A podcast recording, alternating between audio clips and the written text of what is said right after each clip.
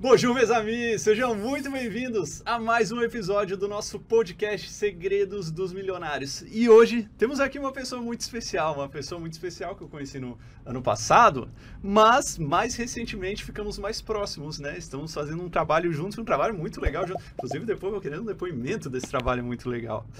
Bom, meus amigos, para vocês saberem, é o que eu sempre falo, né? A gente traz milionários aqui, mas o objetivo não é trazer só a galera do marketing digital. Não é trazer só a galera que ficou milionário com lançamento, com PLR, com drop ou o que for.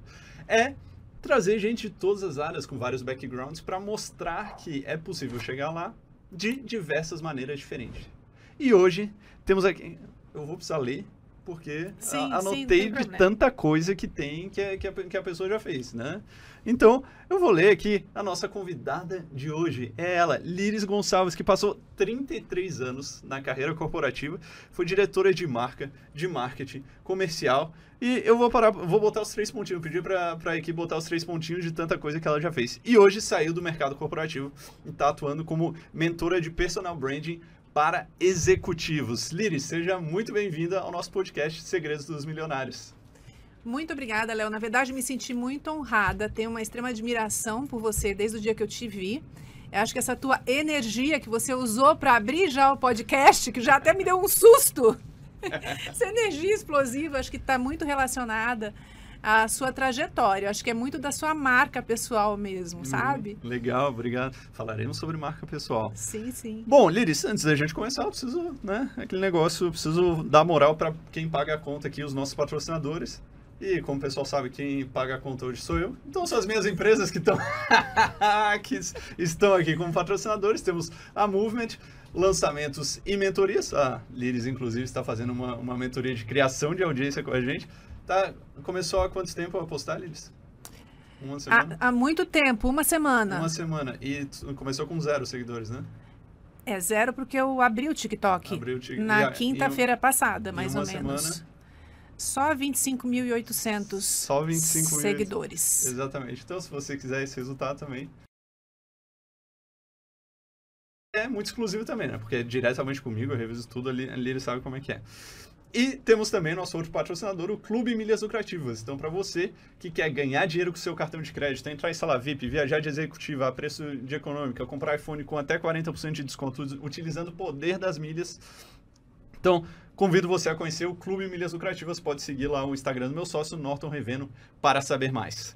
Mas, passado esse o, os merchandises iniciais dessas multinacionais aqui.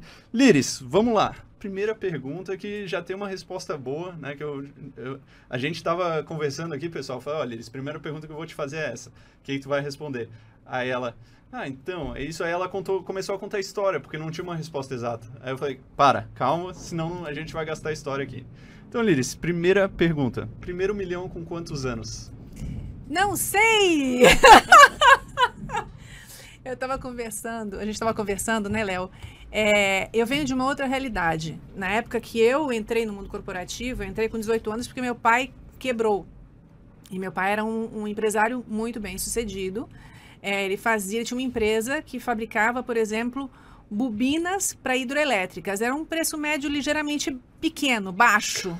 Entendeu? Imagina o ticket médio. Exatamente o ticket médio dele. Então, é, era uma empresa muito rica, ele acabou saindo da sociedade com o irmão, o irmão nunca pagou, enfim, ele acabou investindo numa empresa que ele comprou, usou o patrimônio da família e quebrou. E aí quebramos todos juntos. E com 18 anos, eu falo que de Cinderela eu virei gata borralheira. E não tinha outra alternativa senão começar a trabalhar, parar de fazer a faculdade que eu fazia na época. E a partir deste momento, Léo, eu saí trabalhando como se fosse uma flecha. Aí quando você me pergunta, me pergunta quando você conseguiu chegar no primeiro milhão, a mentalidade que eu tinha era uma mentalidade não de uma empreendedora e não existia o digital. Então, não existia essa coisa do tipo que existe hoje, essa grande oportunidade que existe, esse dinheiro que está verdadeiramente na mesa para quem decide tomar esse, seguir esse caminho e também ter os mentores corretos, né? Uhum. Então, não existia isso na época. Eu saí com uma vontade muito grande, que eu acho que isso faz uma diferença enorme porque eu acredito sinceramente que independe do teu berço. depende muito mais da tua garra, da tua vontade. E eu tinha essa vontade, porque eu falei, eu não quero ficar na situação que eu me encontro hoje, que era uma situação literalmente de contar moedinha para pegar é, a barca Rio Niterói, que eu fui fazer faculdade pública à noite, porque eu não tinha dinheiro para pagar uma, uma, faculdade particular. Uhum. Então, esse desejo me moveu de uma maneira muito forte e, e sempre focada na carreira para ser muito boa por essa razão, assim, é, uma vez eu encontrei uma pessoa que me falou assim: o segredo do poker é não contar as fichas. E eu gravei aquilo. Eu falei: não, eu vou juntar a ficha. Só que a mágica das fichas, quando a gente fala de dinheiro, é que depois de um certo tempo ele começa a também se multiplicar sozinho, se você faz os investimentos corretos. Então, quando você fala para mim assim, quando é que você atingiu? Eu estava pensando nisso no caminho, eu falei, o Léo vai me perguntar isso, eu preciso ter uma resposta. Eu vou afirmar que foi ao redor dos 30 anos. Uhum, perfeito. Foi ao redor dos perfeito. 30 anos. Sim, e porque isso realmente é algo que vem muito do marketing digital, nesse lance. Ah, veio com. Começou com, com o Érico, né? O Érico, o Érico Rocha trouxe aquela mentalidade americana. Nos Estados Unidos eles falam six figures, seis dígitos, seven figures. Então eles falam muito em dígitos. E aí é que veio para cá um negócio de 6 em 7, 7 em 7, consequentemente do milhão, né? E eu sempre falo, eu sempre tive. Meu pai me perguntava, Léo, o que, é que tu quer ser quando crescer? Eu falo, eu quero ser rico. quero ser rico. Então eu sabia. Muito bom, cara. Eu sabia que eu queria. E eu meio que sabia mesmo nas épocas de mais vacas magras, eu, sabia que sabia que ia dar certo. E a galera, principalmente que veio depois, assim, que tem uns 20 e poucos anos agora, ou que, que nem tem 30, mas já foi criado, assim, no final da adolescência já tinha essa questão do marketing digital. Muitos já tinham esse negócio, tipo, um milhão escrito na parede e tal, tinha muito o negócio do milhão. E eu, eu acho que eu tava no, no limbo ali entre uma, uma geração e outra, porque eu queria ser rico, mas não tinha muito esse negócio milhão. Acho que eu fui ter depois de já, já ter 20 e poucos anos. Mas realmente, antes disso, não tinha esse negócio, né? Não tinha assim, ah, quero ser milionário, quero ter, quero ter, quero ter um, um milhão. E, mas aí me fala, Liris, como é que foi essa tua, assim, é, essa grana veio da tua carreira corporativa. Tu, tu escalou muito, mu, muito e muito rápido, né? Tu ficou 33 anos nisso, tra trabalhou muito. Conta pra gente essa história, como é que começou lá atrás e, e como é que tu cresceu, como... o que que tu fez para crescer tão rápido? Porque tem um monte de gente que fica 33 anos que não, não chega no nível que tu chegou. Não, sem dúvida. Eu acho que o primeiro segredo eu acabei já de contar, que é você ter essa vontade, essa determinação, é ser uma flecha mesmo, porque isso te dá é, garra, te dá determinação, te dá a força para resistir às ondas que vêm né, na sua cara. Mas desde cedo, não, não, existia também na época essa história de ter o propósito. Mas eu lembro que o primeiro emprego que eu tive foi de dando treinamento de vendas. E eu falava assim, nossa, que legal, eu estou ajudando os vendedores a venderem mais, ganharem mais comissão e com isso terem mais dinheiro para suas famílias. E isso me dava uma força extra, sabe? Tinha, tinha dias em que trabalhar era uhum. muito cansativo, muito chato, complicado. Eu visitava clientes, eu morava no Rio de Janeiro, em Copacabana, na Zona Sul, eu visitava clientes às vezes em Nova Iguaçu, que é, gente, um calor enorme, é, um, não tinha carro com ar-condicionado. E você fala assim, o que, que, me movia? Era um propósito maior. Só que na época eu não tinha nem noção. Uhum. E eu intuitivamente Fiz isso ao longo de toda a minha carreira. Eu fiquei seis anos no meu primeiro emprego, depois eu fui para a uhum. área de vendas, atendi os maiores clientes e saí. Aí vem, acho que, um, um segundo aprendizado. Eu entrei no processo de trainee da CIA. Trabalhava na Gradiente Eletrônica, que era líder de mercado, e entrei no processo de trainee, que na época já tinham 5 mil candidatos e eu consegui passar. Caramba. E eu saí para ganhar menos. E eu lembro que eu ouvi gente falando assim: por que, que você vai ganhar menos? Você ganha muito mais onde você está. Mas a questão é não ter a visão do curto prazo, é ter a visão do médio e do longo prazo.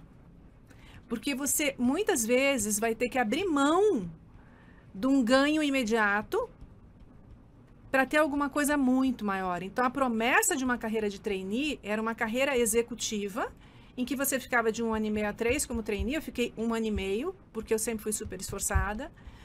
E a partir dali, e tinha uma série de benefícios como executiva. E, aliás, isso é, isso é bom e isso é ruim, mais pra frente eu vou falar. Uhum. Porque são muitos mimos que um executivo Uhum. recebe e fica muito mal acostumado. Uhum. É, então, é, o fato de eu ter sempre me esforçado me ajudou, sim, a crescer, me ajudou a passar no processo, essa determinação. E entrando na CIA de novo, eu encontrei um novo sentido, que era um novo propósito. Eu falei, eu vou trabalhar num lugar que democratiza a moda, porque permite que as pessoas de qualquer, assim, qualquer nível de renda consigam comprar uma roupa que está na moda, consigam se sentir bem, mais bonitos ou mais bonitas, consigam Uhum. presentear alguém. Então, eu sempre fui movida por isso. E tem um outro aprendizado também que sempre me guiou, Léo, que eu acho que também é muito importante. Conselho do meu pai. Meu pai morreu logo depois do. Ele morreu com 20, quando eu tinha 22 anos, mas quando eu comecei a trabalhar com 18 anos, é, ele virou para mim e falou assim: Eu só, só vou te falar uma coisa, né? Ele me deu um, um carro de presente usado para eu começar a trabalhar, porque eu precisava de carro para trabalhar. Ele pegou e falou assim: é, Você é mulher. Você vai ter que trabalhar o dobro para provar que você, no mínimo, é igual.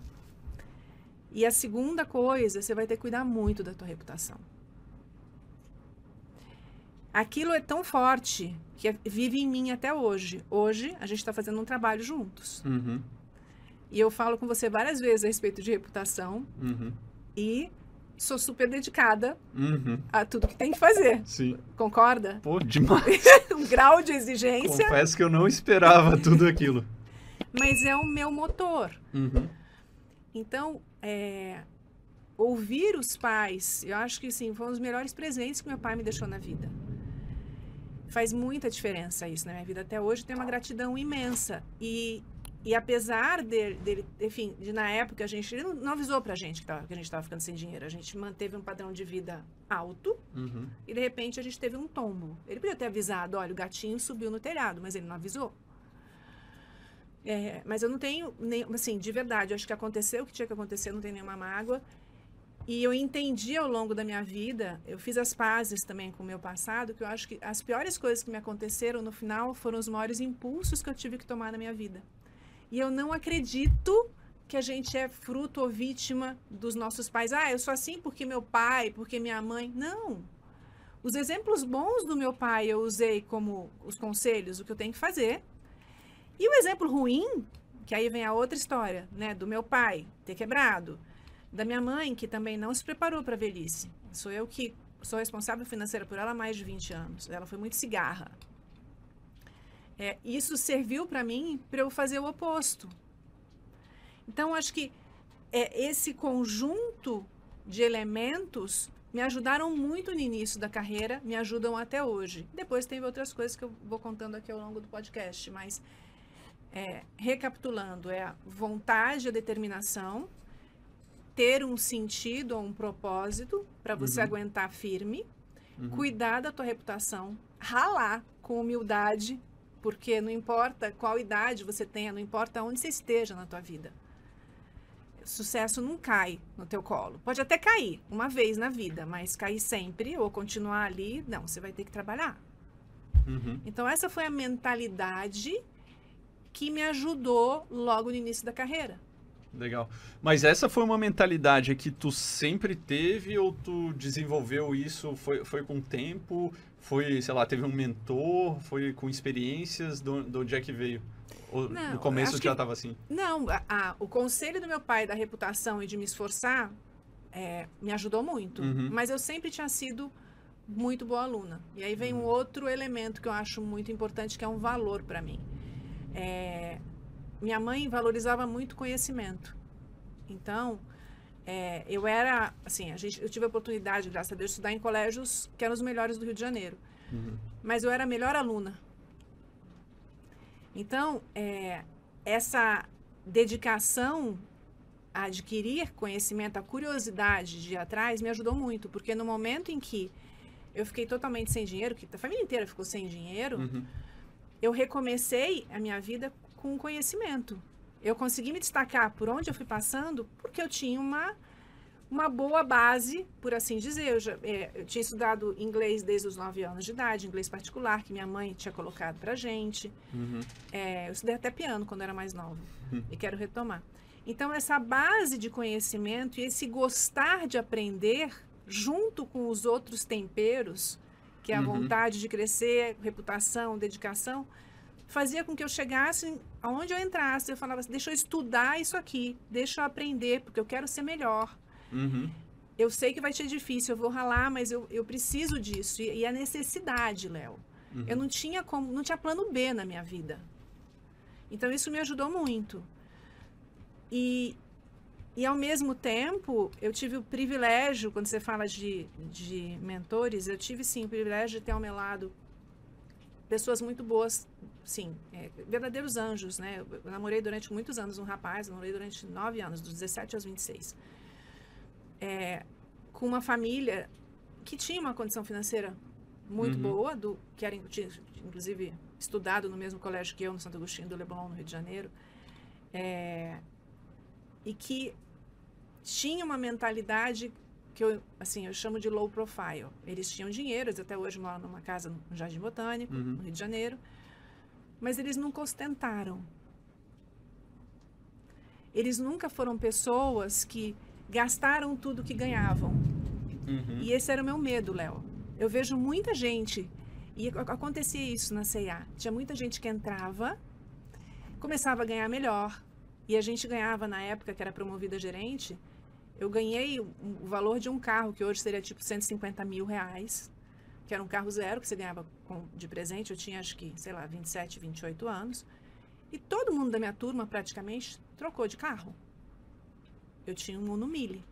Uhum. Eu falei, eu peguei aqueles 40 mil dólares na época, eu passei em frente a uma rua do, do bairro ali de Alphaville, vi um, um apartamento em construção, eu falei, o que, que eu vou fazer com esse dinheiro na mão? Eu falei, meu, carro daqui a 10 anos não vai valer nada. Não, tava Tinha um dinheiro na mão? Um Não, cheque? tinha, não, tinha, tinha dinheiro no banco, dinheiro no banco, Um cash mesmo. 40 mil dólares no banco, que era um mútuo de três anos, depois de três anos eles Sim. depreciavam o valor do carro e te completavam de novo. Era o sistema, cada três anos você recebia, além das, das bonificações, a gente recebia essa grana. Sim, por isso que eu te falei, quando você fala, não sei quando.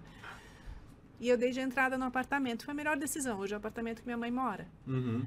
Se eu tivesse comprado uma BMW na época, ia ter uma BMW, sei lá, de 30 anos de uso, concorda? Sei lá, de 20 e tantos anos.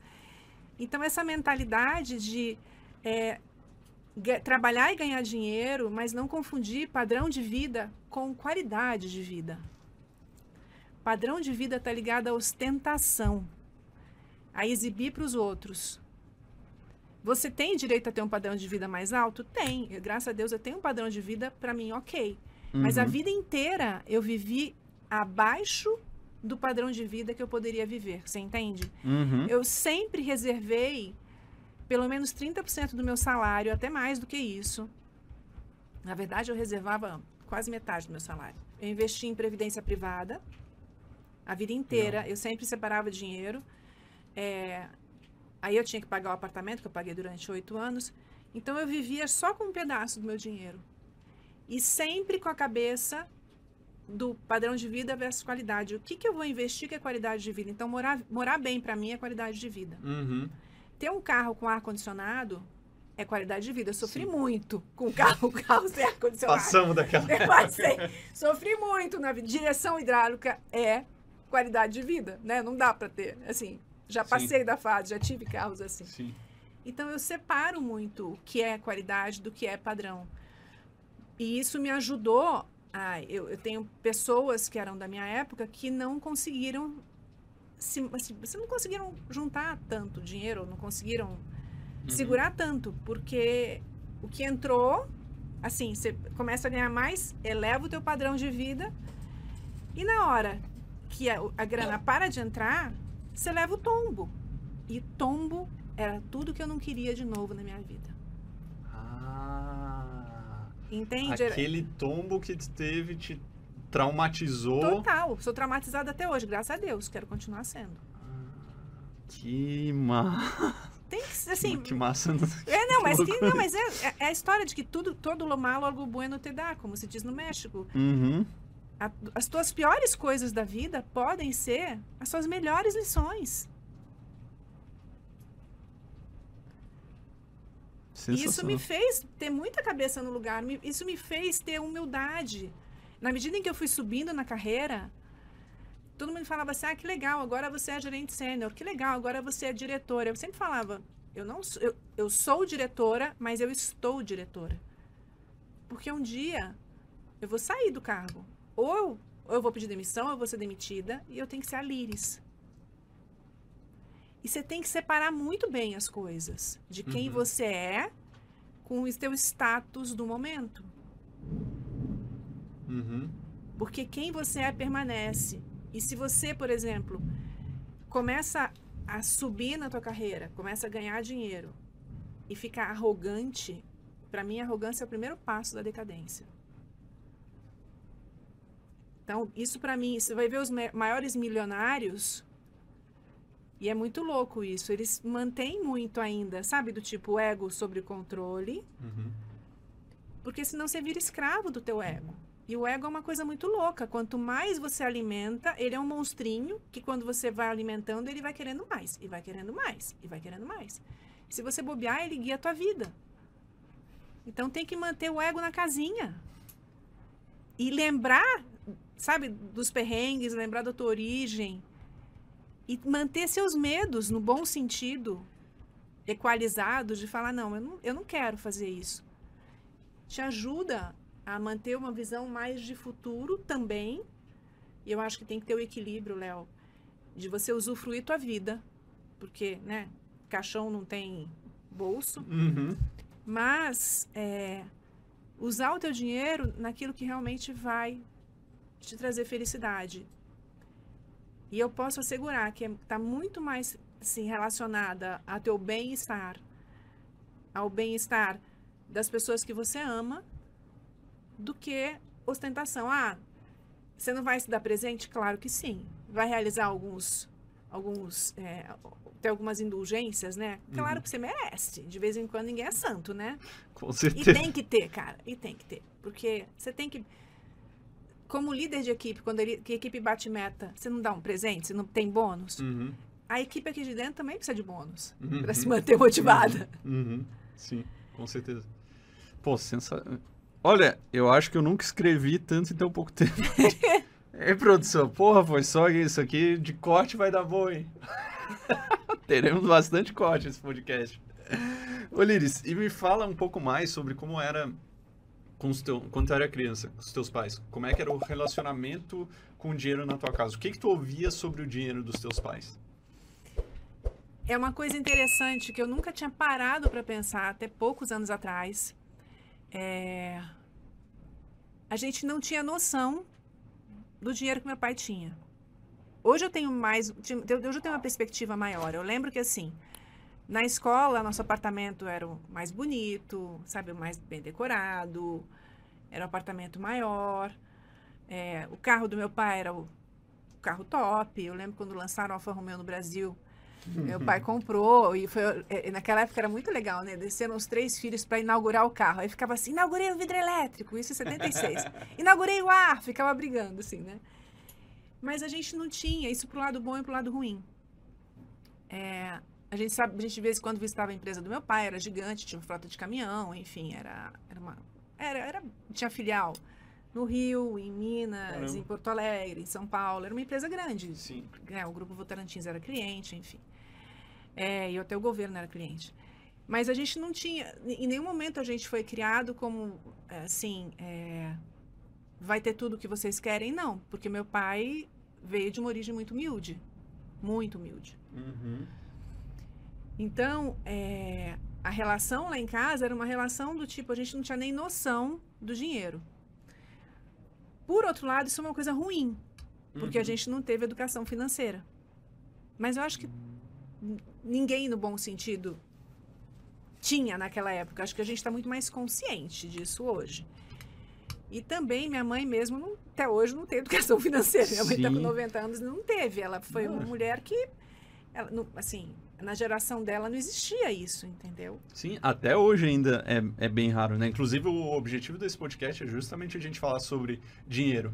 Que eu digo que é o maior, o tema mais tabu da sociedade brasileira, talvez mundial até ho- hoje em dia. Porque a gente fala sobre sexo, tem educação sexual, tem um monte de coisa que fala sobre isso, mas educação financeira, agora eu acho que está começando a ser falado nas, nas escolas. E nem sei se ainda ne, nesse momento, nesse começo, vai ser um, um melhor tipo de, de educação financeira. Porque é aquela, tu precisa aprender com quem tem resultado. Né? Às vezes, pô, vai lá, bota educação financeira, o professor vai falar sobre ah, fala sobre poupança, fala sobre investimento em tesouro, é, tesouro direto, em finanças é, pessoais, ok.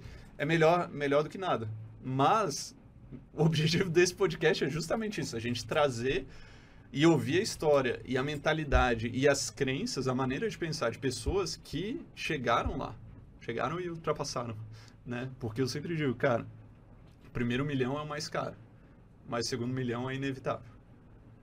Depois chega no primeiro para chegar no segundo, é só, só continuar fazendo. É, sem dúvida. E, e tem, acho que tem uma história, é, pegando o gancho do que você falou aqui agora, quando você começa a atingir seus objetivos de vida e financeiros, aumenta a tua autoconfiança. Acho que por isso que quando você fala assim, ah, do primeiro para o segundo é mais fácil, é porque até você chegar no primeiro é mais difícil. É que nem a primeira promoção é mais difícil, mas aí quando você consegue, você fala, uau, eu consegui. E aí você pega e dá conta. E você fala, legal. É, na minha carreira eu não tinha noção de que eu ia chegar onde eu cheguei. Porque na minha época, as mulheres nem chegavam à gerência sênior e muito menos à diretoria. Mas a cada degrau que você vai subindo, você vai se fortalecendo. E a mesma uhum. coisa acontece financeiramente. Eu tenho certeza que o Léo de hoje tem uma visão muito mais expandida do que o Léo quando começou. Se você falar com o Léo de 5, 6 anos atrás, fala, cara, você vai estar tá aqui hoje fazendo um podcast falando de grana, você vai estar tá morando na França, bonitão. Não! O Léo de lá eu falava, jura? Hora? Eu tô conseguindo, cara. E, e aí, se você falar com o Léo do futuro, ele vai olhar para você e vai falar, continua, que você ainda vai muito mais longe. Sensacional. Putz, isso é muito verdade, porque eu tava até pensando isso, isso hoje, né? Porque hoje, inclusive, hoje de manhã eu fechei um contrato que, é, de 100 mil reais. Fechei, tenho, tenho fixo e mais variável, mais 100 mil. E aí eu tava pensando, cara, há 5 anos atrás, há 4 anos atrás, eu, fechava os, eu me matava para fechar os contratos de 5. E nesse de 100 eu tava assim, cara, se tu quiser, é tanto, se não quiser, beleza, partimos pra próxima. Então, é muito louco isso, né? É muito louco. É muito e, louco. e, é isso, você vai se fortalecendo na jornada. E é isso uhum. que é o uhum. bacana. Ganhar dinheiro é muito bom? É, porque o dinheiro realmente te proporciona coisas boas.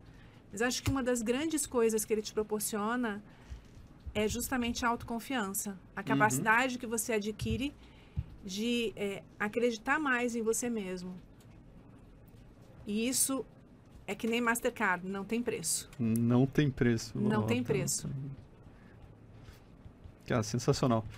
Mas, e aí, vamos, vamos lá que eu quero saber mais dessa história. Que é uma história muito massa e, assim, pelo resultado que tu falou e pelo lance também, acho que é, que é importante a gente, a gente falar, tocar nesse assunto de ser mulher.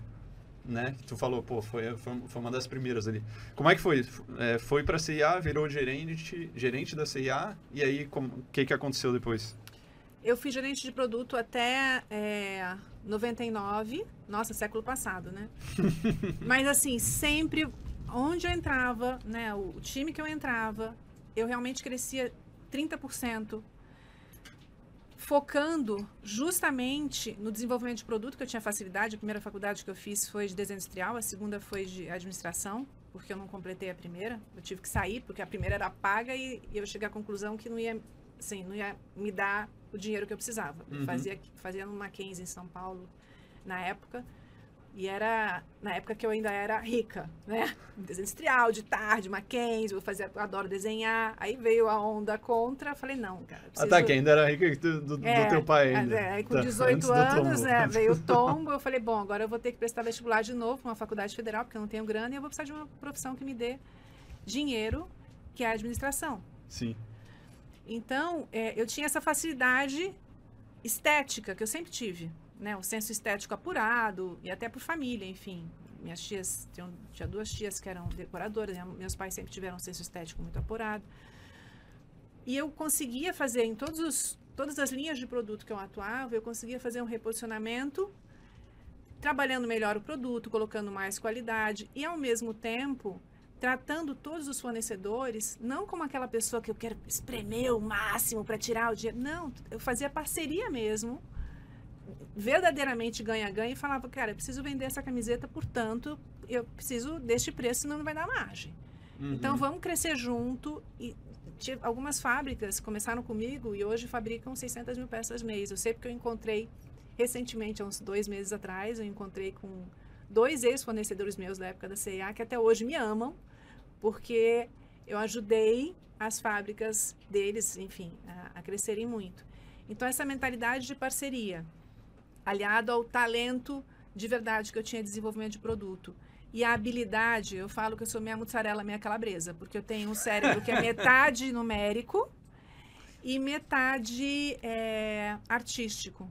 Então, eu era boa de olhar planilha e eu era boa também de desenvolver produto.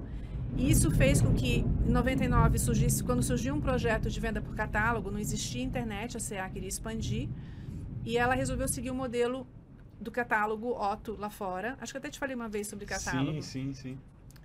E montaram como se fosse uma startup dentro da CIA. E nessa startup eu assumi o cargo de gerente sênior para montar a equipe inteira de compras, só que não com o nome eu tive o cargo sem ter o nome, né? E o salário?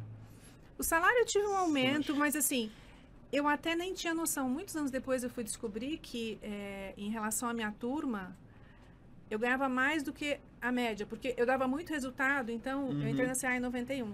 Então, durante esses oito anos, eu, eu descobri isso, aprendi uma lição, Léo. Uma, uma pessoa que era que tinha entrado comigo como trainee, um dia, no, sabe, no banheiro, ah, não sei o quê, porque eu não, porque agora eu fui promovida e ganhei tanto, tô ganhando tanto. Aí eu, falei, eu, aí eu travei, ela falou, e quanto você tá ganhando? Eu falei, ah, conto ou não conto? Se eu contar que eu ganho muito mais do que ela, ela vai ficar brava. Se eu não contar, né? Vai ficar uma situação chata, porque ela já me falou. E aí eu falei quando eu tava ganhando, e, e aí eu me dei conta de que eu tava ganhando melhor, além dos uhum. bônus. Por isso que eu falei, eu fui juntando dinheiro, mais Sim. a disciplina de juntar grana todos os meses, né? Assim, de sempre separar uma parte. Então, com isso, é, quando eu entrei no catálogo, eu virei gerente sênior, me deram um reajuste, não me deram um cargo, eu fiquei quatro anos ali, o projeto acabou sendo abortado. Na época, eu sei, chegou à conclusão que era mais fácil expandir offline. Estava começando a internet em 99. Depois é que veio o online, a venda Sim. online. E eu acabei voltando como gerente de produto, tomei um markdown para me encaixar de novo na estrutura. E voltei para a área do feminino como gerente de produto, ok. Não mexeram no meu salário, nos benefícios, ganhei prêmio, bati meta, uhum. legal, continuei ganhando dinheiro, como eu ganhava todos os anos.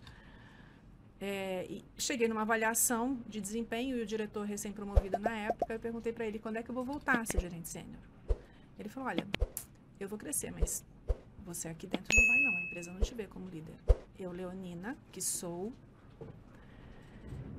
fiquei assim, do tipo, peraí, eu só tinha. Pensa numa pessoa que era do tipo high potential, né? Que era uma pessoa que batia a meta, que crescia, que tinha sido destacada por um projeto, que.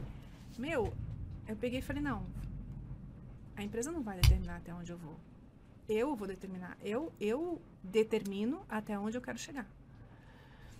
E neste momento, eu tinha recebido já três propostas para sair. Na terceira, a terceira era da Avon, eu pedi demissão e fui para Avon. Três semanas depois, me liga o CEO da América Latina, da CIA, que é uma pessoa que eu idolatro até hoje, me chama para conversar.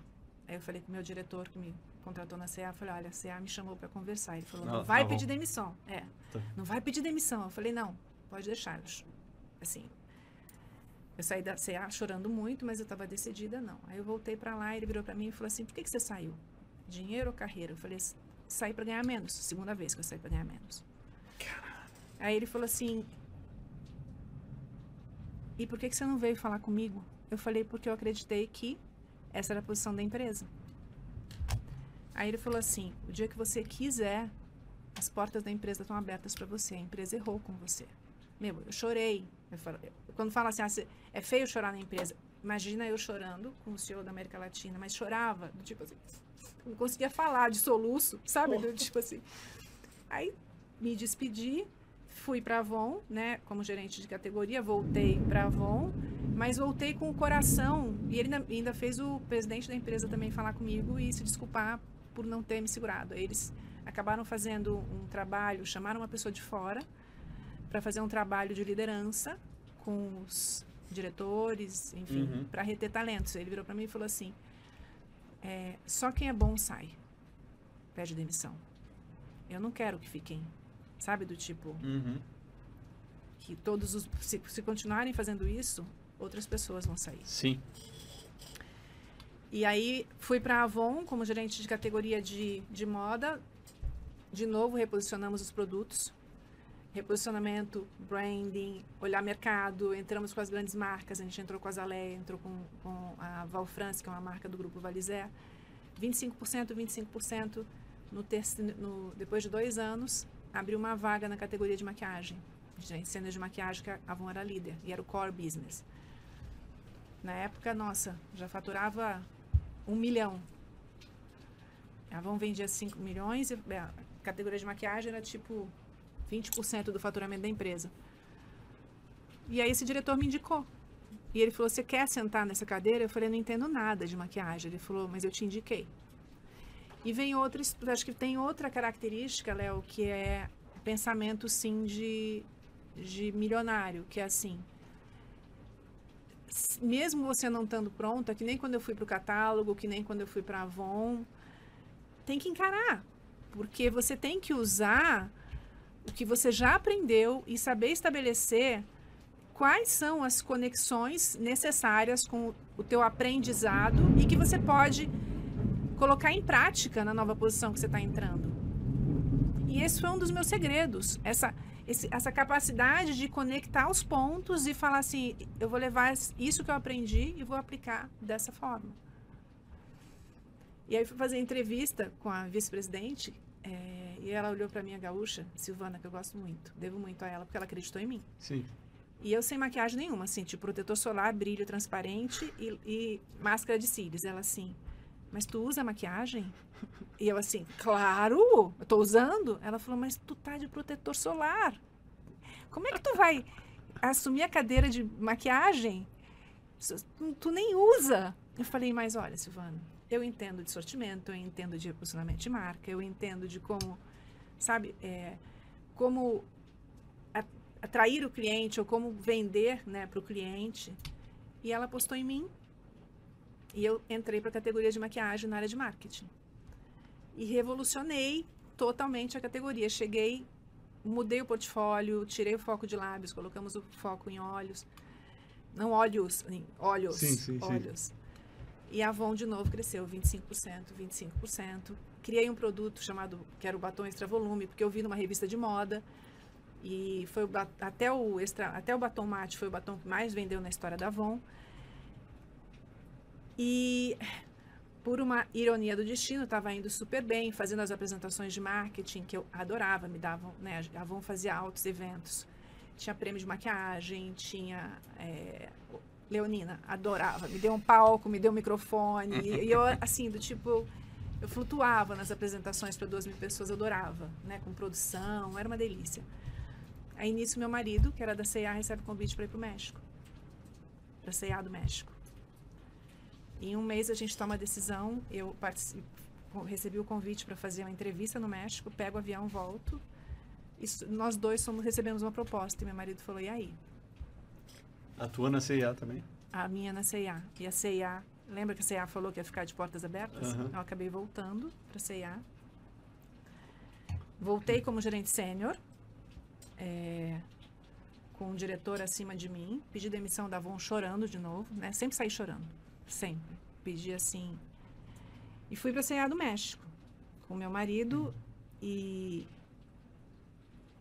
e como assim ele como diretor de uma divisão e eu como gerente sênior de outra de novo preconceito porque a Avon era a CIA México era muito machista eu ainda era mulher do Zé Mário como se eu tivesse tipo assim queriam o Zé Mário tiveram que trazer a Líria junto sabe? Ah, então foi novamente tinha que me provar. E o que que eu comecei a fazer Léo? É, de novo eu conectei o que eu tinha aprendido na Avon criei um planejamento estratégico de marketing para a área comercial que eu assumi a divisão estava indo super mal. Um ano depois, o, o diretor, que era realmente muito boa pessoa, mas muito fraco, acabou saindo e eu assumi a, assumi a divisão. E por uma ironia do destino, também cresci 26%, 22%, enfim, implementei uma metodologia que eu desenvolvi. Acabei sendo promovida, expatriada, que era uma exceção. Uhum. A CA, pela primeira vez, teve dois diretores casados, que também era outra exceção. Uhum. E virei par da pessoa que tinha falado que eu não ia crescer na CA. Caralho! Entendeu? E, e foi muito gostoso isso. É, primeiro que a CA me aceitou de volta, porque era uma Sim. coisa que eles não fariam, né? Que eles já tinham falado que eles fariam. Segundo que, sabe, é, com muito esforço, com muita luta, quebrando muitos paradigmas, deixando de ser mulher do Zé Mário e, e aí estabeleci um processo de planejamento estratégico unindo todas as divisões da empresa com o departamento de marketing. Eu tenho uhum. uma facilidade de pegar o um aprendizado e transformar em metodologia, que é o que eu faço hoje na minha mentoria. Uhum. E com isso, é, eu compartilhei, quer dizer, eu, no final o CEO falou assim, eu quero que você treine todas as divisões da empresa com a metodologia que você aplicou na tua divisão, que deu certo, que eu fiz uma virada. Uhum. Então, eu acabei desenvolvendo uma metodologia que virou a base até hoje da minha da metodologia que eu uso na mentoria, que foi uns assim, foi a sementinha do que eu uso hoje. Uhum. E neste processo eu fui estabelecendo muitas alianças, porque muitas pessoas chegavam para mim e falavam assim, Lili, você me ajuda a resolver não sei o que lá? E eu com aquela vontade de né, resolver problema, uhum. comecei a resolver problema para outras divisões, para outras pessoas. Um dia eu perguntei, cara, por que, que todo mundo chega aqui e me pede ajuda? Aí falam, porque quando a gente coloca um problema no teu colo, você abraça e resolve. Eu acho que isso é outra mentalidade. É, não é amar problema, é amar solução. É enxergar o problema como uma oportunidade. E com isso eu comecei a ajudar uma série de pessoas ao meu redor, de outras divisões. No momento em que eu fui finalmente promovida, eu já era reconhecida por todos. Uhum. Porque quando você faz só por você, é uma coisa. Quando você faz por você, mas você faz também pelo bem comum, tem um impacto muito maior. Uhum. Então eu compartilhei, eu, eu, eu, não segurava informação e nunca foi assim. Eu compartilhava informação, eu ajudava todo mundo e isso permitiu que eu conseguisse reverter uma imagem de preconceito mesmo que eu acredito que existia e isso me fortaleceu eu, no dia que eu recebi a promoção oficialmente, já era um fato. E eu acho que é bem isso. Primeiro você é, depois você de fato recebe os, os louros ou o uhum. título. Não é o contrário. As pessoas querem chegar lá primeiro para depois Nossa, terem. acredito muito nisso, acredito muito nisso. Faço isso muito, bato isso muito dentro da, da Move, né, da, da minha empresa. Hoje a gente tem somos em cinco sócios, né? Tem, eu, eu o Norton, uh, a, a, gente fundou, mas o Alexandre, o Túlio e a Carol são, começaram trabalhando com, com a gente e, e acabaram se tornando sócios, né?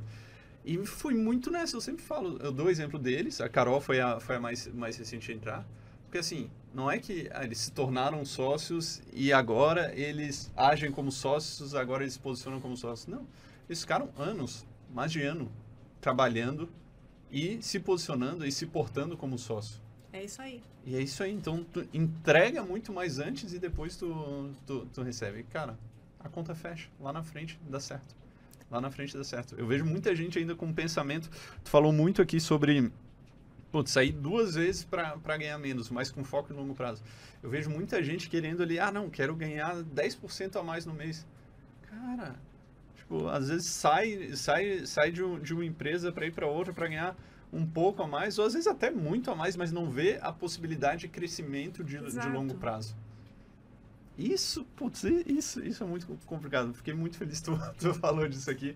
Muito legal trazer isso aqui, porque também é uma coisa que tem a ver com o que tu faz hoje, né? Na tua, na, na tua mentoria. Basicamente, tu percorreu um caminho rápido, chegou muito lá em cima e hoje tu ajuda outros executivos a fazerem isso, né? Com foco na criação da marca pessoal. Com foco naquilo que meu pai falou, que é cuidar da reputação, mas trabalhando pra caramba. Uhum. E ao longo da minha carreira, acho que também tem outra coisa que é muito importante, além de ter aliados, eu sempre ajudei muito as pessoas.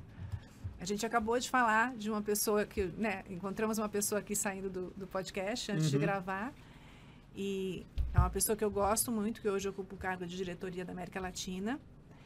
E que fui eu que impulsionei a carreira dela. E Uhum. isso aconteceu várias vezes. Quando eu estava no México, tinha gente que falava assim: Ó, eu fui promovida e você é a primeira pessoa a saber. Até hoje, quando alguém Legal. tem pessoas que foram da minha equipe e falam: olha, eu fui promovida e eu sei que você torcia por mim. Então, para mim, a mentalidade também de riqueza não é você ser rico sozinho. Aquela música é impossível ser feliz sozinho. É muito chato você prosperar e você, sabe, do tipo, não, não levar as pessoas que estão com você junto. Então, um líder tem que, tem que sim bater meta, tem que prosperar, mas tem que também desenvolver equipe, tem que fazer com que eles sejam os futuros líderes e que eles também consigam bater as suas metas e construir suas vidas. Porque eu acredito de verdade que a riqueza gera riqueza. A riqueza atrai riqueza. Riqueza no bom sentido é uma coisa que deve ser compartilhada. Não estou dizendo que é para você tirar o teu dinheiro, entregar para todo mundo. Não, não é isso que eu estou querendo dizer. Eu estou querendo dizer que, para mim, a riqueza, a definição de riqueza, tem uma, tem uma definição de riqueza que, assim, ah, você é rico o dia que você não precisa mais trabalhar. Você já tem o dinheiro suficiente para não trabalhar. Ok. Só que tem muita gente que é rico assim e é pobre.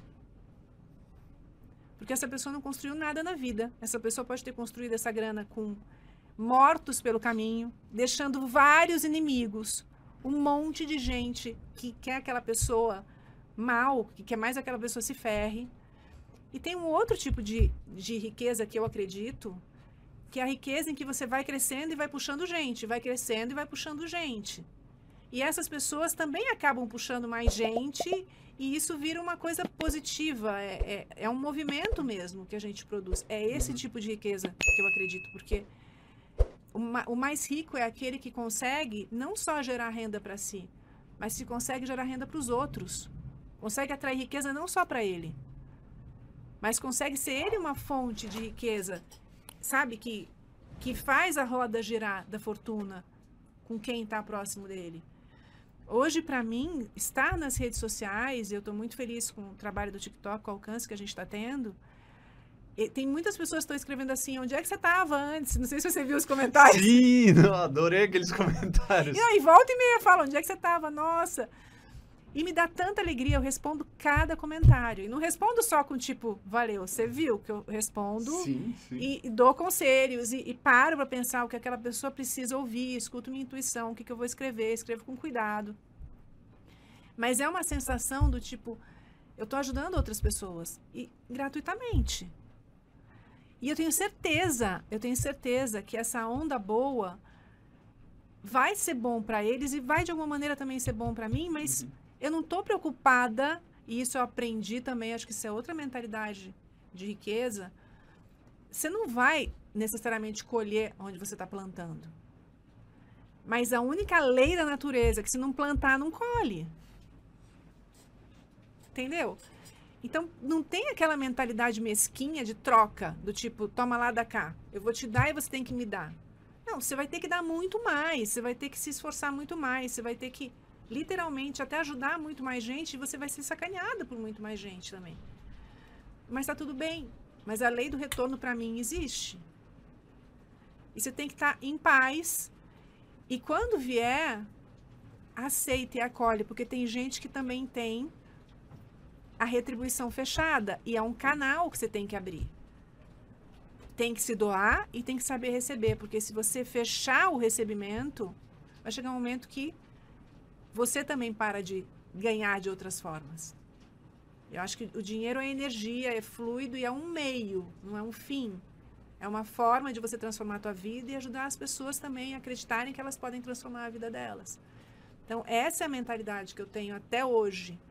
E é nisso que eu acredito, sabe? Aquela história de sim, ah, o bem sempre vence o mal meio poliana. Tenho. Tenho, eu tenho um óculos cor-de-rosa na mão esquerda e uma britadeira na mão direita. Eu sou bem isso, né? Sou bem isso. Tem que ter os dois. Porque só britadeira, você é um demolidor, uma demolidora. E tem gente que é assim. Uhum, O que, que vai sobrar depois? uhum. A pessoa é tão rica que só tem dinheiro. Né? Não, não é isso. Mas também ter só o óculos cor-de-rosa não dá. Tem que também saber encarar as dores, saber que errar faz parte do processo, que sofrer faz parte do processo. Mas acreditar que existe sim a lei do retorno, que acho que a natureza funciona assim, e tem que plantar muito mais do que você vai colher. Pelo menos essa é a mentalidade que eu tenho. Sensacional. Mesami, vou dizer para vocês uma coisa. Só isso, pega só esse pedaço aqui, ó, esses últimos cinco minutos e ouve isso aqui todos os dias. Ouve todos os dias, tu vai ficar rico. Vai ficar rico. Sério, porque, cara, o que tu falou é muito filé, muito, muito que eu acredito. São as duas coisas, a lei da, de semear, semear e colher. O que não adianta tu semear laranja e querer colher melancia, né? Assim como não adianta tu querer semear. Tu quer ser milionário e tu vai semear as coisas que não vão te, te poder, poder te levar para lá. E a lei do retorno. A lei de tu dar muito mais. Cara, dá. É, é abundância. Vai vai ajudando o máximo de pessoas possível. Putz, ah, não, não, a pessoa não me deu em troca e tal. Às vezes a gente fica chateado e eu acho que isso é muito interessante, Ulisses, porque assim, tem coisas que quem é milionário sabe que quem ainda não é, não sabe.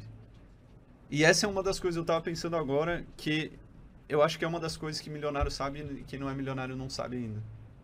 Que é ok tu dar muito mais e tu receber mu muito menos, ou tu receber menos do que tu dá. Mas, se tu pensa que, putz, se eu posso dar muito mais, eu, eu, eu recebo menos. Mas mesmo assim, quanto mais eu der, mais, mais eu vou receber, menos seja menos mas vai ser mais. Eu vou, vou receber muita coisa. Então eu lembro que no começo eu ficava chateado. Ficava puto, assim, de, ah, ajudo, ajudo uma pessoa, às vezes faço um call com ela, tal, dou, dou uma mini mentoria, tal, e, putz, ela não fecha comigo. Não fecha mentoria, não fecha consultoria. E hoje, no, no momento que eu tô, e é claro, ah, ter dinheiro ajuda? Sim, ter dinheiro ajuda, obviamente que sim. Mas, é aquela, será que eu tenho dinheiro porque eu penso assim ou eu penso assim porque eu tenho dinheiro? Acho que eu tenho dinheiro porque eu penso assim. Total. Né? E aí hoje quando eu falo, putz, eu converso, ah, não fechou. Cara, ok, tipo, ruim para ele, né? Ou talvez também não seja o momento dele, né? Ah, não, continua no gratuito, quando chegar no gratuito, quando chegar no momento, tu avança, me contrata, contrata uma mentoria, contrata uma consultoria. Mas eu acredito muito nisso que tu falou, acredito foi, nossa, foi, foi uma aula aula pesada, muito conteúdo. Gostou, produção? Isso aí. Cara, ó a produção anotando ali, ó. O cara tá anotando ali. Eu tenho. Olha, Liz, eu vou começar a cobrar aqui. Vou começar a cobrar desse estúdio. O Gustavo, eu vou começar a cobrar do Gustavo, porque ele fica anotando. Mostra aí, ó. Mostra aí pra Liz. Ah, ali, é? Ó, tá anotando. muito bom, muito bom. Excelente, ó. Porque isso já é uma mentalidade. No começo não fazia isso, né, Gustavo? No começo não fazia. Aí ele, ó, ficava só ouvindo e tal. E aí foi, foi pegando. Mas isso é uma mentalidade. Pô, uma mentalidade milionária. Tu ouve. Vai passar. Passou uma hora, tu esqueceu. Porra, anota, anota. Eu estou aqui, todo podcast que eu faço eu anoto. Inclusive o teu até preciso abrir espaço aqui que já tá sem espaço de tanta coisa. Mas isso, isso é muito legal, pô, ver, ver o Gustavo aqui da produção, cara. Tá anotando aqui, tá vendo, e isso é que a galera tem, tem que fazer, porque é muito conteúdo, é muita coisa que a gente passa. E eu queria saber, Liris, é, esse teu pensamento com relação ao dinheiro, né? Tu falou, putz, tu falou da riqueza, tu falou que dinheiro, dinheiro é energia. Isso é uma coisa que tu sempre teve, veio da tua, da tua mãe, do teu pai, ou foi uma coisa que tu aprendeu na vida? Teve curso, livro que tu estudou? De onde é que veio esse teu conhecimento ou essa tua noção para ter a mentalidade atual sobre dinheiro? Não tive nenhum curso, não tive nenhum livro. É, como eu te falei, meus pais não, não fizeram educação. A gente tinha um padrão de vida bacana, mas não tinha nem consciência do que meu pai tinha. E no dia que a gente perdeu é que a gente teve consciência. Eu lembro que a primeira vez que eu vi é, a lista, vamos dizer assim, do que a gente tinha, que tinha alguns imóveis, né? Uhum. Meus pais se separaram quando eu tinha 14 anos, antes do meu pai quebrar. Então eu lembro que alguns anos depois eu vi a relação né, do advogado. Aí eu falei, cara, a gente tinha casa, tinha uma casa em Perdizes, tinha, sabe, terreno em Ubatuba. Aí comecei a ler e falei, nossa, eu nem sabia que a gente tinha isso. Então não, não veio daí, Léo. é, veio de você aprender, eu acho que muito desse primeiro namorado que eu tive, que tinha essa mentalidade, que é de, de low profile e de, é, de viver sempre uma vida confortável, né, como eu falei, com qualidade de vida versus padrão de vida, Uhum. e de ter, administrar o dinheiro como uma coisa é, valiosa, mas não como um, um fim, sabe? Do tipo, essa, esse equilíbrio entre a qualidade, mas ao mesmo tempo juntar dinheiro. Então, vem, vem muito deste aprendizado. E depois, meu atual marido, que eu já estou também há quase 30 anos, também é uma pessoa muito próspera de mentalidade. É um Legal. executivo também.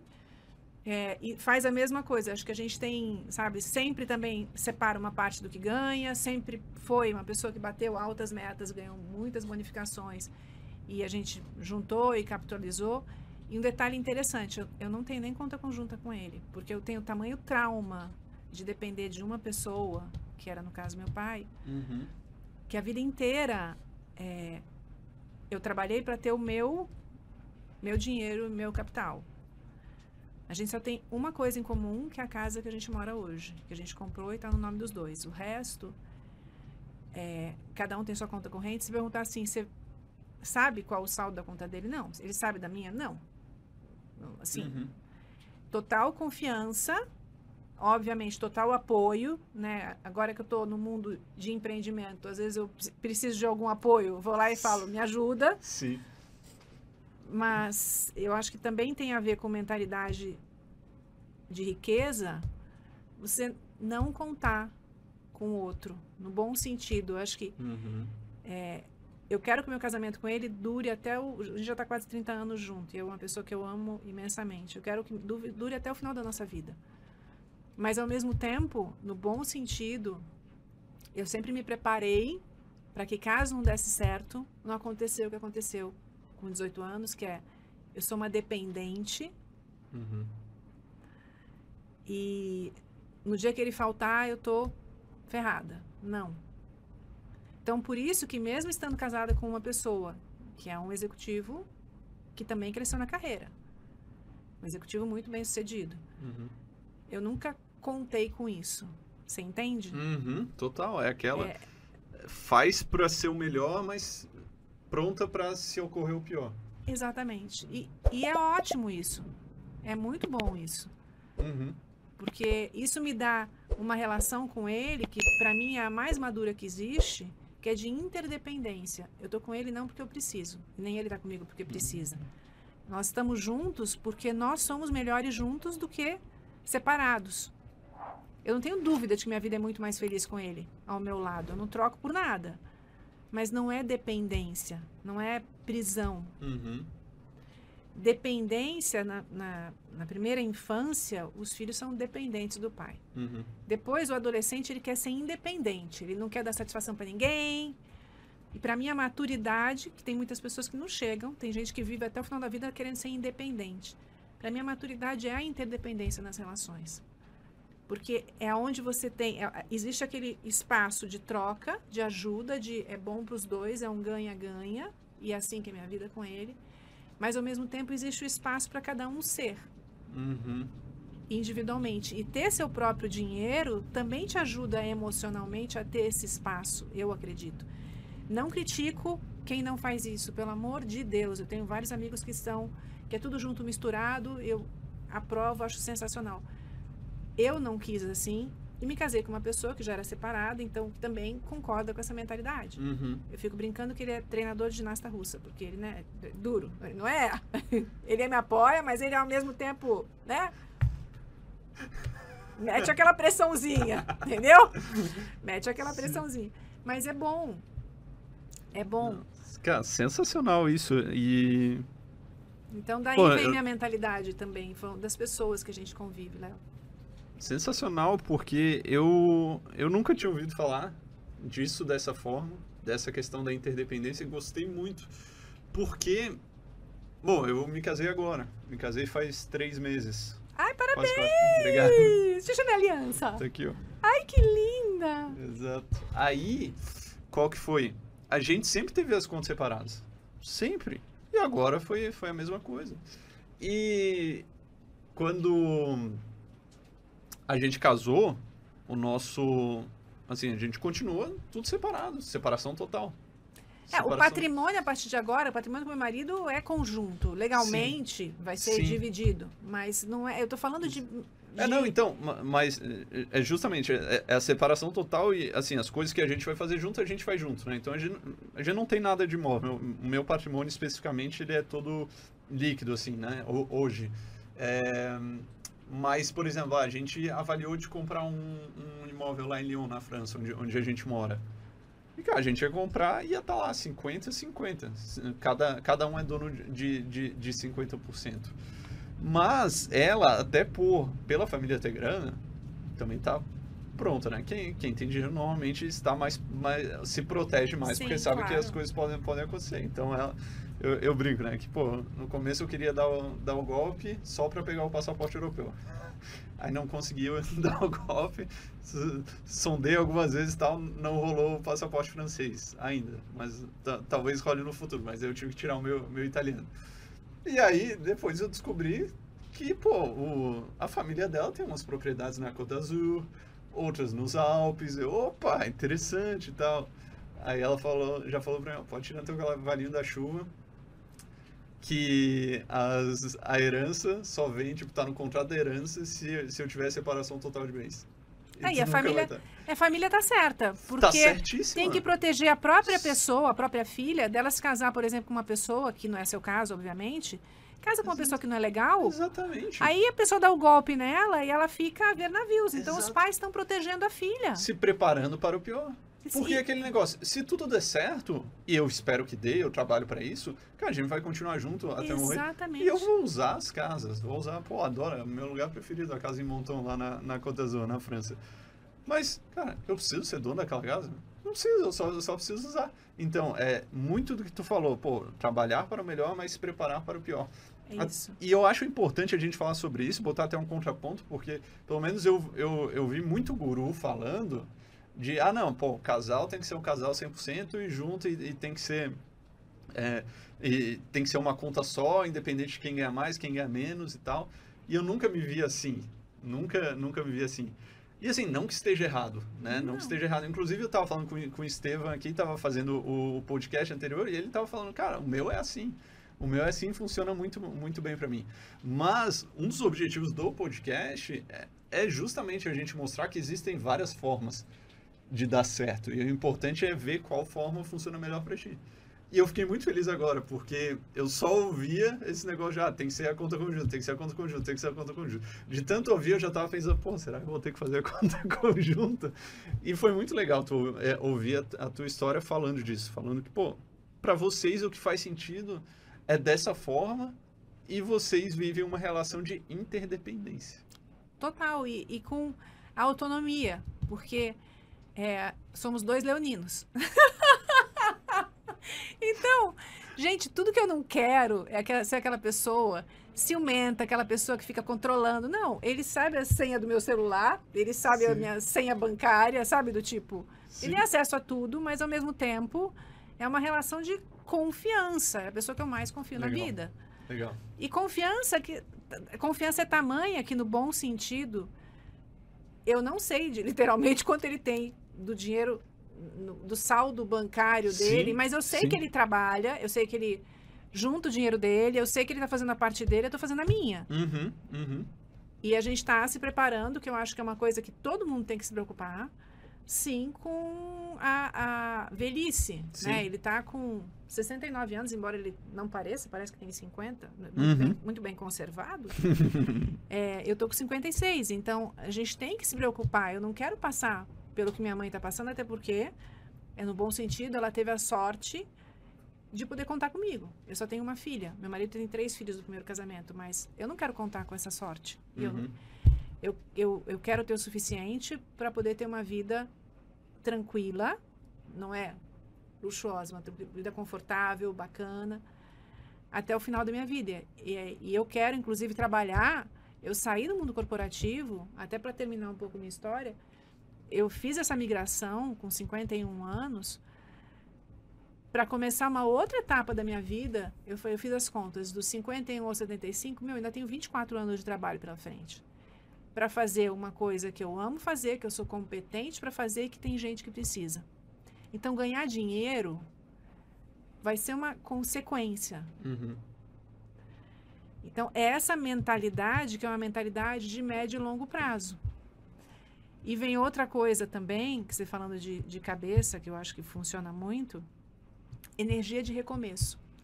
Depois que eu saí da, da Avon, que eu fui para a do México também, né, de, repentinamente, depois acabou o contrato da C&A do México, quando eu voltei para o Brasil, a Avon me chamou para voltar, e veio o convite da Vivara para ser diretora comercial. Eu falei, hum, mercado de joias eu não conheço, mercado de luxo, já conheço venda direta, cosméticos, já conheço moda, e eu entrei na Vivara como diretor comercial, que nem eu entrei em maquiagem, não entendendo nada. Eu chamava diamante de brilhante. Aí me explicaram, olha, não é bem isso, entendeu? E entrei com essa cabeça de eu quero aprender o que, que é o mercado de luxo. Não importa que eu não conheça sobre joia, mas eu conheço sobre cliente, eu conheço sobre é, estruturação de coleção. E cada vez, eu descobri que cada vez que eu mudava, Léo, eu acho muito importante é, você se desafiar para o resto da tua vida. Porque cada vez que você assume um desafio novo, tem duas grandes vantagens. Primeiro, que você é obrigado a colocar o teu ego na casinha, porque você é um aprendiz. Uhum. Hoje eu tô no TikTok com você como mentor. Você tem no mínimo, quantos anos você tem, Léo? 31. Pois é, você tem 25 anos a menos do que eu. Você podia ser meu filho. Filho! Que nem um poderoso chefão. Filho. Né? E ter a humildade de falar, eu sei menos do que o Léo, que tem 25 anos a menos do que eu. E tá uhum. tudo bem. Então, isso te dá humildade. Agora, por outro lado, aprender uma coisa nova fortalece ainda mais a, a, a, tua área de atuação. Então, eu fui mudando para expandir. É, eu falo que ao invés de ser um coqueiro, que é um especialista que cresce só para cima verticalmente, eu sempre quis crescer para os lados também. Uhum. Porque eu acho que uma árvore, quanto mais largo o tronco, né? Mais robusto. Mais robusta. Uhum. Para aguentar as ventanias que vêm da vida. E começar me dá essa energia, me dá esse desafio, me dá essa humildade de uhum. lembrar que não, não é para ser arrogante, que né, algumas vezes eu mando mensagem para você, eu, você viu que eu respondo, ok, não é? Não é? Tá bom. Aí eu dou vontade de responder, tá bom, tá bom. Você sabe do que eu tô falando, né? Sim, sim. Eu falo, tá bom, tá bom, bora lá. Não vai falar nada. Vai, faz, fica quieto e faz. E é muito bom esse lugar de aprendiz. Sim. Porque acho que uma das principais características para uma pessoa crescer na vida é a curiosidade. E para você ser um eterno aprendiz, você precisa ter curiosidade, precisa ter humildade. E podem tirar tudo de você, mas ninguém tira teu conhecimento. E você com isso recomeça em qualquer lugar da tua vida. Isso eu aprendi desde pequenininha, quando meu pai quebrou, que, eu, que o, o fato de eu ter sido boa aluna me ajudou a me destacar na carreira, depois me ajudou, enfim, dali para frente. Conhecimento ninguém te tira. Um povo que sabe isso, que eu admiro muito, é, é o povo judeu.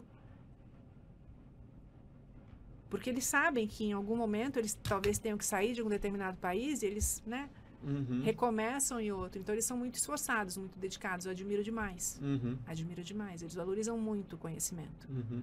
Tanto que Israel não é à toa, é um berço para a tecnologia, para uma série de uhum. desenvolvimentos da, da humanidade. Sim.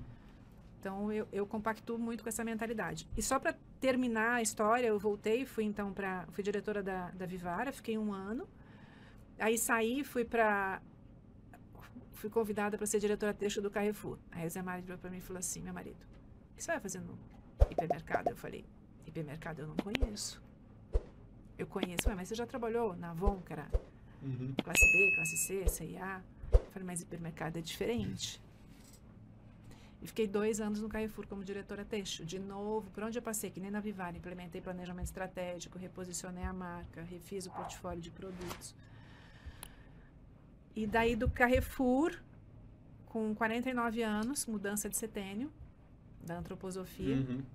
o Zé Mário virou e falou assim, você não tem nada a ver com Carrefour. O que, que você quer da sua vida? Eu falei, eu acho que eu quero cuidar de gente. Eu quero impulsionar pessoas, porque eu olhei para minha carreira e falei, todos os resultados que eu obtive, tudo que eu fiz, a coisa que me dá mais alegria é impulsionar pessoas. Aí fui fazer uma formação de coach antroposófica na Ecosocial. Na época, eu não conseguia a turma para entrar em abril. Era, isso era novembro. Uhum. Aí eu, eu tava tão louca, porque quando eu decidi que eu queria fazer, né? Eu, eu resolvi sair num delayering do, do Carrefour. Acabaram com todos os diretores da parte não alimentar, o eletro, o bazar e, a, e o texto, que fui eu. Então saí com uma indenização de um ano de salário. E falei, vou, vou estudar, é o momento de eu fazer minha transição de carreira. Aí não consegui a vaga, tinha uma outra formação que ia começar antes. Eu falei, ah, na dúvida entre, sabe, não vou esperar até aquela, eu faço as Sim. duas.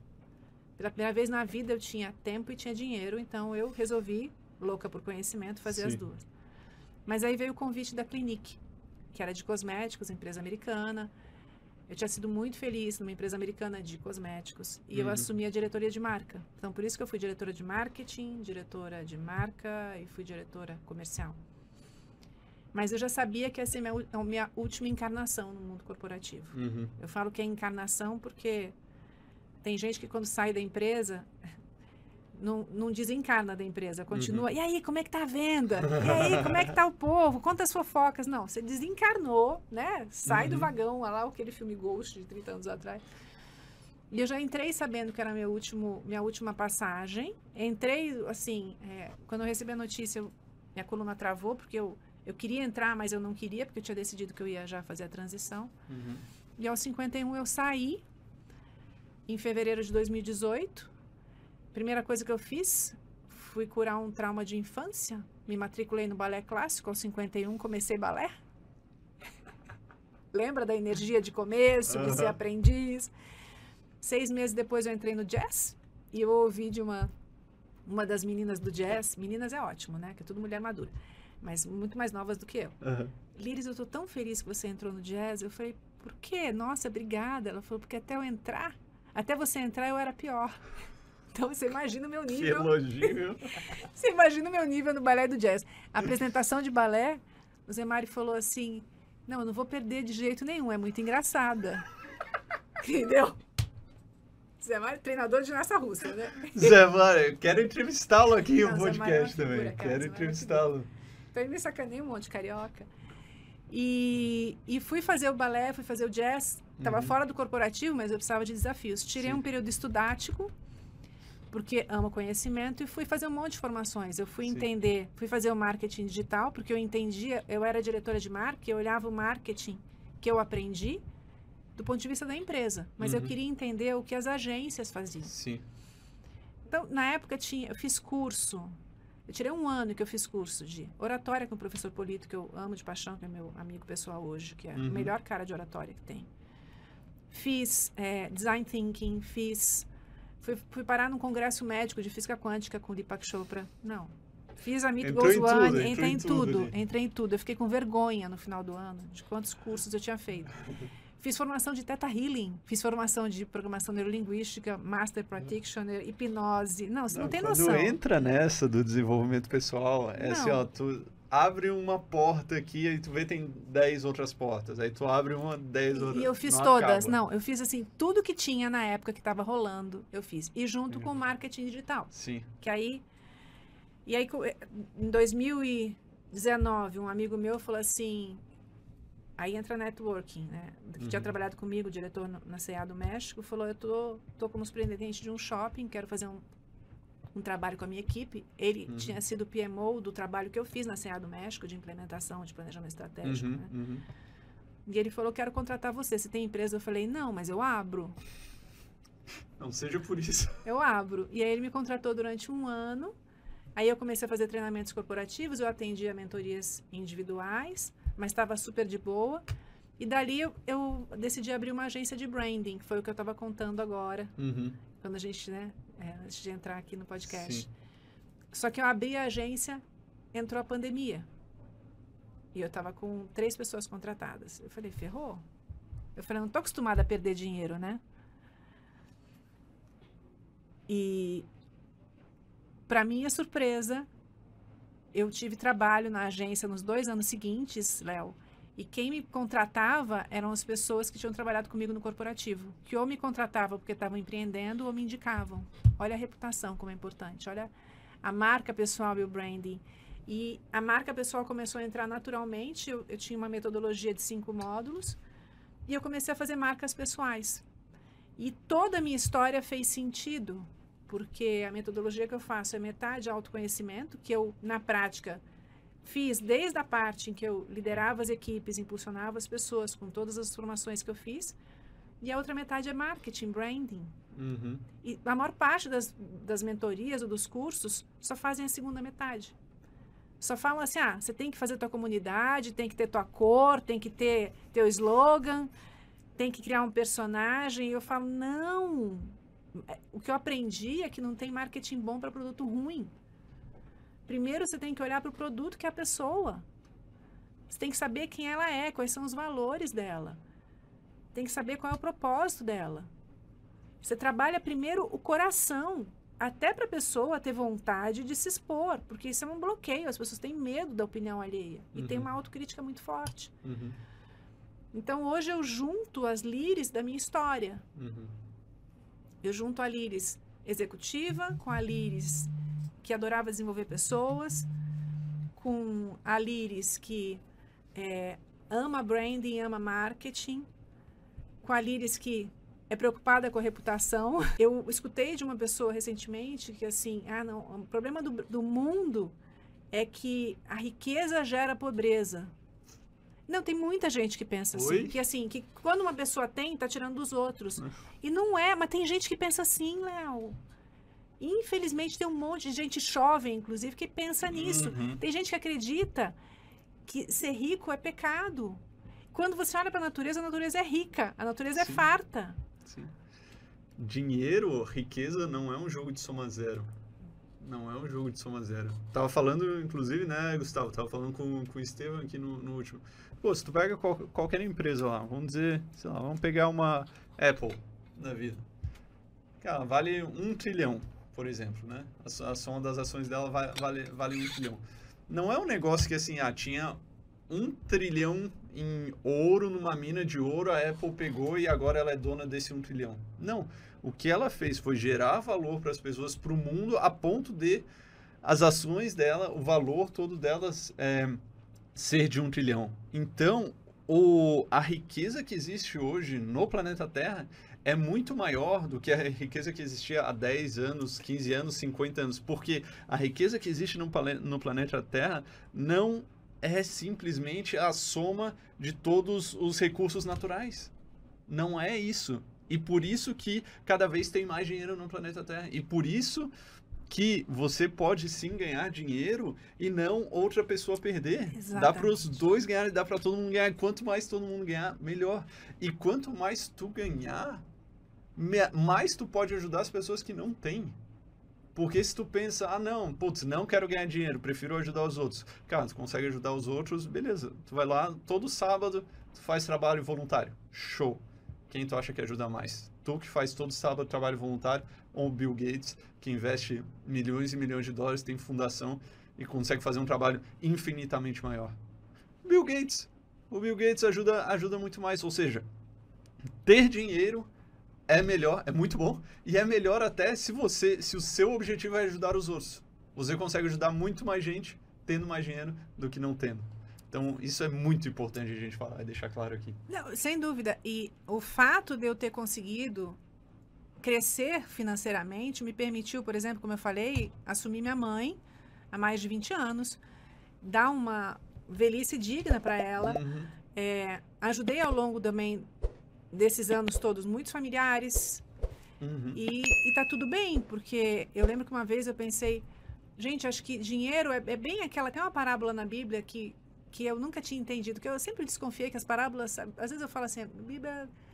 Não dá para entender, não dá para acreditar que isso aconteceu de verdade. Uhum. Mas eu acho que a função da parábola é justamente ser uma parábola, né, para você captar a essência daquela palavra que está ali. É a história da multiplicação dos peixes. E para mim, dinheiro é bem multiplicação dos peixes. É quando você coloca, então você vai ajudar um familiar, o familiar vai, vai é, prosperar, ele vai levar outras pessoas juntos e isso vai virando uma onda positiva, sabe? Uhum, uhum. Então é bem o milagre da multiplicação. Quando você vê, por exemplo, aquela gerando falcões, Uhum. é milagre da multiplicação do dinheiro. Uhum. Então, para mim, o dinheiro é, gera mais dinheiro. E uma coisa que no mundo, na época, desde o mundo corporativo, tem muita gente que acredita que é, informação vale, né? é, vale muito. Então, sempre tem aquelas pessoas que querem segurar a informação. Uhum. E eu lembro que muitas vezes eu falava assim, quando eu me deparava com uma pessoa que tinha essa mentalidade do tipo, não, não, não, não vou, eu falava, eu falava assim, não, ensina o que você está fazendo. Às vezes tinha uma pessoa com um gerente de produto que era bom.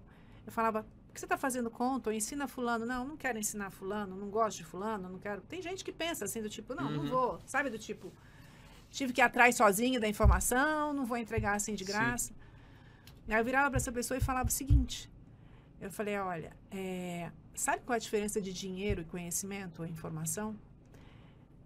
Se eu tiver só 100 reais, tudo bem, a gente vai dividir 50 para cada um. Só que se você tiver 100 reais de, de conhecimento de informação e você dividir com outra pessoa, você não vai perder um tostão. Uhum. E a outra pessoa ainda vai te dar um troco. Quem sabe ela te dá uma ideia que você vai passar a ter 120. Uhum. Então, quando a gente pensa, quem, quem acredita que o dinheiro não se multiplica, vê o dinheiro só como uma nota. Não vê como energia. Não Uhum. vê como essa troca de, sabe, de uma coisa vai puxando a outra e, Uhum. E a coisa vai crescendo. Uhum. Então, quem tem a mentalidade não próspera é mesquinho com tudo. Uhum. Não só com dinheiro. É mesquinho com informação, é mesquinho com tudo. Mesquinho, Uhum. mesquinho que não empresta as coisas, é mesquinho com tudo. Uhum. Porque aquilo que o jeito que você faz alguma coisa na tua vida é o jeito que você faz tudo na sua vida. E esse é o problema da mentalidade não próspera, mentalidade de escassez. Porque essa pessoa vai ter uma vida escassa não só em relação ao dinheiro. Ela vai ter um comportamento de escassez com tudo que tiver relacionado à vida dela. Isso vai afetar inclusive os relacionamentos dela, afeta tudo.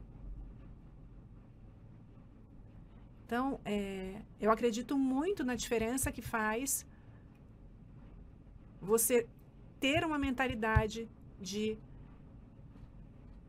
prosperidade no sentido de compartilhar as coisas. É o, é o que eu- hoje eu faço, que eu estou feliz no TikTok, Uhum. no Instagram, porque isso vai só impulsionando as pessoas para cima. Sensacional. Que aula. Que aula, hein, Gustavo? Curtiu? Isso é baita, mas ainda não acabou, né? Tem mais a última pergunta. Aquela última pergunta. Ai, não, eu não vi os outros podcasts, eu tô A até com medo última dessa última A pergunta. última pergunta. Não, pegadinha. Não, não é pegadinha, não é Ai. pegadinha. Mas antes de falar a última pergunta, eu quero falar as coisas que eu anotei aqui. E, mano, anotei coisa, viu, Liris? Na real, ali nos 10 primeiros, nos 10 primeiros minutos ali foi só, foi só tiro ali. A pessoa veio, veio preparada, só frase aqui, ó. Tá, tá, tá, tá, tá. Foi bom, foi bom, não, foi Não bom. vim preparado. Não veio preparado? Então, Não, foi- então não. mas a, minha, a, a pessoa está pronta. A pessoa está pronta. Não é à toa que A ela é gente não TikTok. falou nada. A gente não combinou Porra. nada. Não, eu te mando. Não, tô falando assim. Lembra que eu Ah, te tá, sim, a gente não combinou nada. A sim, gente não combinou certeza. nada. Eu até te falei, me, me conta que tipo de pergunta que você vai fazer. Sim, sim. Mas você me Eu- contou? Não, porque tinha que vir Então. de dentro e funcionou muito bem. Ó, cara, os principais pontos que eu anotei, Liris. Primeiro, come- começou com eu já olhei. Ah, isso é boa, hein? Aqui, ó. O segredo do poker é não contar as fichas. Gostei, gostei disso aí. Tu falou também que saiu para ganhar menos com foco no longo prazo, duas vezes. Tu falou sobre não ser vítima dos pais. Ou seja, independente. É, é aquela assim. E eu vejo isso com os meus pais também. E eu posso afirmar assim que, claro, ah, vai ter uma exceção ou outra, mas na grande maioria dos casos, os nossos pais nos deram o melhor que eles poderiam.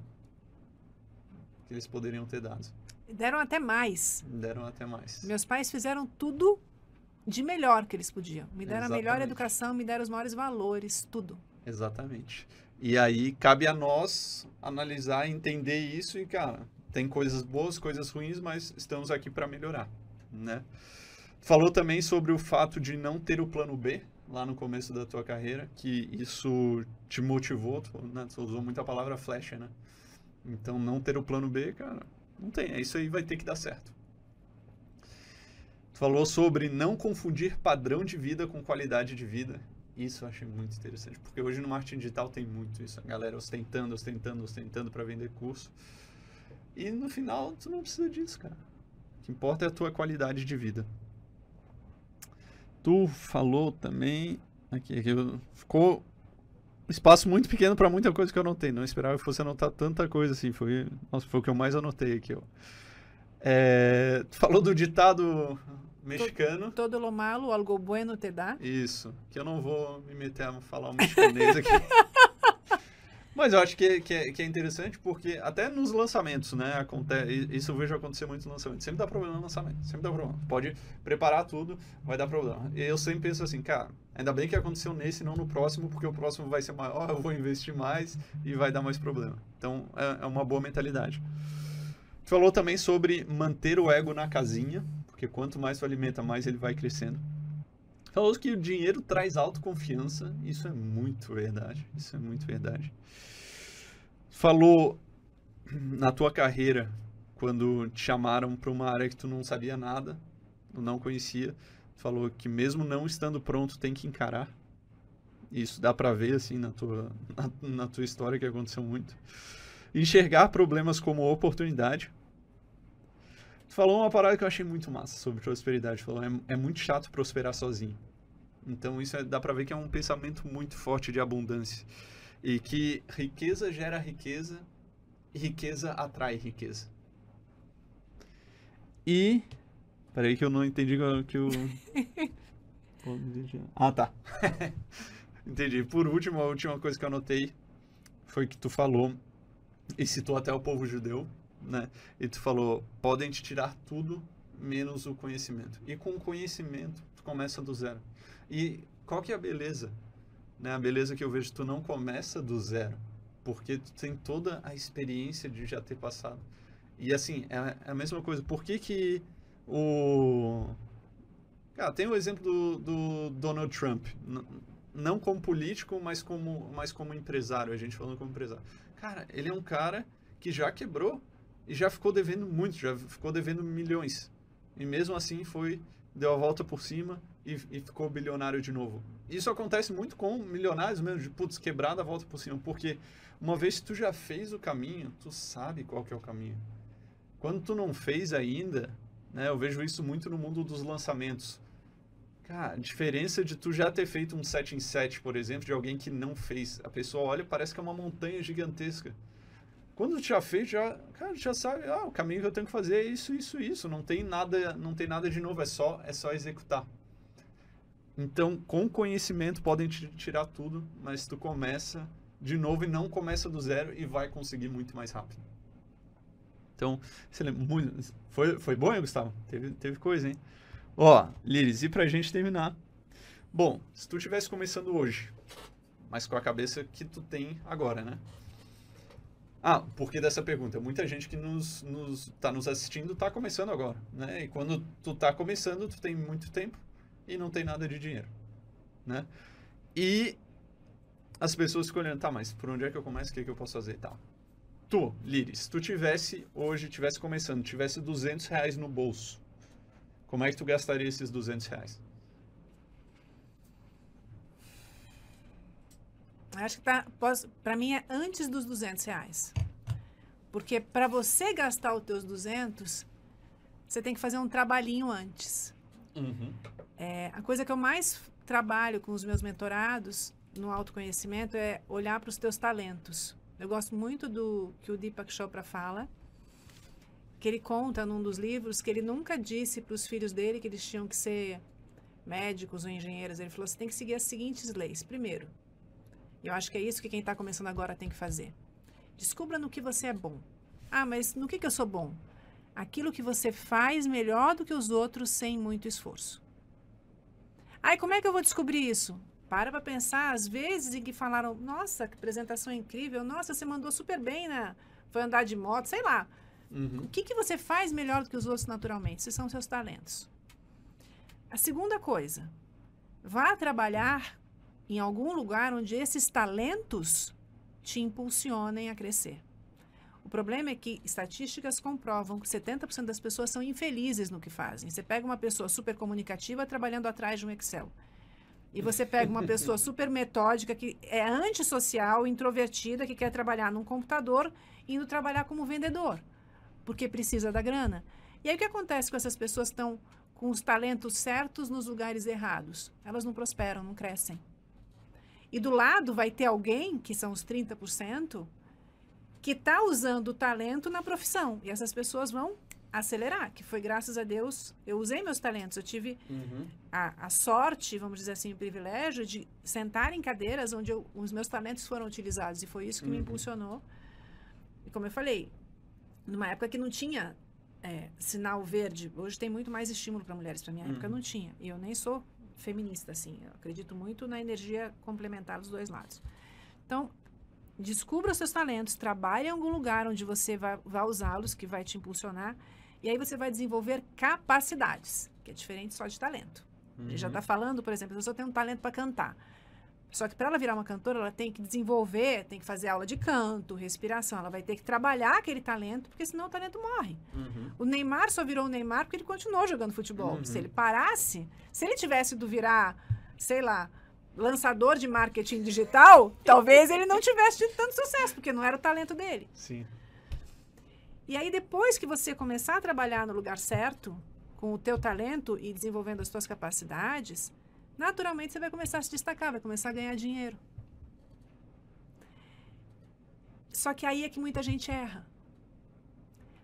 Porque essa pessoa começa a crescer, e se ela é uma pessoa egoísta, o dinheiro só serve a ela, não serve para gerar prosperidade. Uhum. No momento em que você começa a promover o bem comum e puxar outras pessoas junto com você, você está cumprindo sua missão na Terra. E não por acaso, se você for pegar os atores de Hollywood, ou for pegar os cantores, todos aqueles, ou até os atletas que começam a ter alguma contribuição social, são os que se mantêm ainda nativo. Os uhum. outros uhum. acabam se perdendo, ganham muita grana, se perdem com bebida, com droga, uhum. com, né, com farra. Quem Sim. consegue se manter é quem tem isso. Então, se você está começando hoje, olha para os seus dons, olha para os seus talentos. Porque aí sim você vai pegar os teus 200 reais e vai decidir se você precisa se matricular em algum curso ou se você precisa abrir algum negócio. O que você precisa para você seguir o teu próprio caminho. Agora, sem autoconhecimento, você pode simplesmente pegar esse dinheiro e gastar em algo que não vai te ajudar a ser quem você nasceu para ser. E eu sinceramente acredito que não tem uma pessoa na face da Terra que não tenha um gift, o que em inglês, né, um dom. Uhum. Todo mundo tem. O problema é que quase ninguém descobre qual que é. Uhum. A gente tem uma tendência de falar, e muita gente fala, ah, eu não sou bom em nada. Não, todo mundo tem um talento. A dona da brigadeiria trabalhava com moda. E ela tinha o talento de fazer brigadeiro. A, as amigas pediam, nossa, vou começar, ela começou a receber encomenda, até que virou a brigadeiria. A dona uhum. da Maria Brigadeiro também era uma jornalista, que é a mesma coisa, começou a fazer receita uhum. e virou. E tem muitas histórias uhum. assim. Então, quem está começando agora, descobre qual é teu talento, investe nisso e pega esses 200 e aplica em você, para você melhorar. Ou vai trabalhar num lugar que que já que vai te encaminhar. Sim. Mas se você desprezar isso, muito provavelmente você vai, ser, vai entrar na lista dos 70% frustrados, que não crescem, que não têm dinheiro e que acabam, infelizmente, não atingindo todo o, teu, todo o seu potencial na vida. Uhum. Eu tenho uma filha de 21 anos que manifestou alguns talentos, então uma das coisas que eu fiz com ela, ela faz aula de pintura. E ela pinta quadros maravilhosos. Uhum. Inclusive estão expostos no Maui, lá de Alphaville. Sim. E ela começou a pintar com 14 anos. Hoje ela já vende quadros, ela é estudante de psicologia, mas ela já ganha dinheiro. Uhum. Ela ganha dinheiro há algum tempo com os quadros. Uhum. Ela vai virar pintora? Não sei. Mas eu não deixei aquele talento adormecer. E acho que é isso que a gente tem que olhar. Antes de gastar.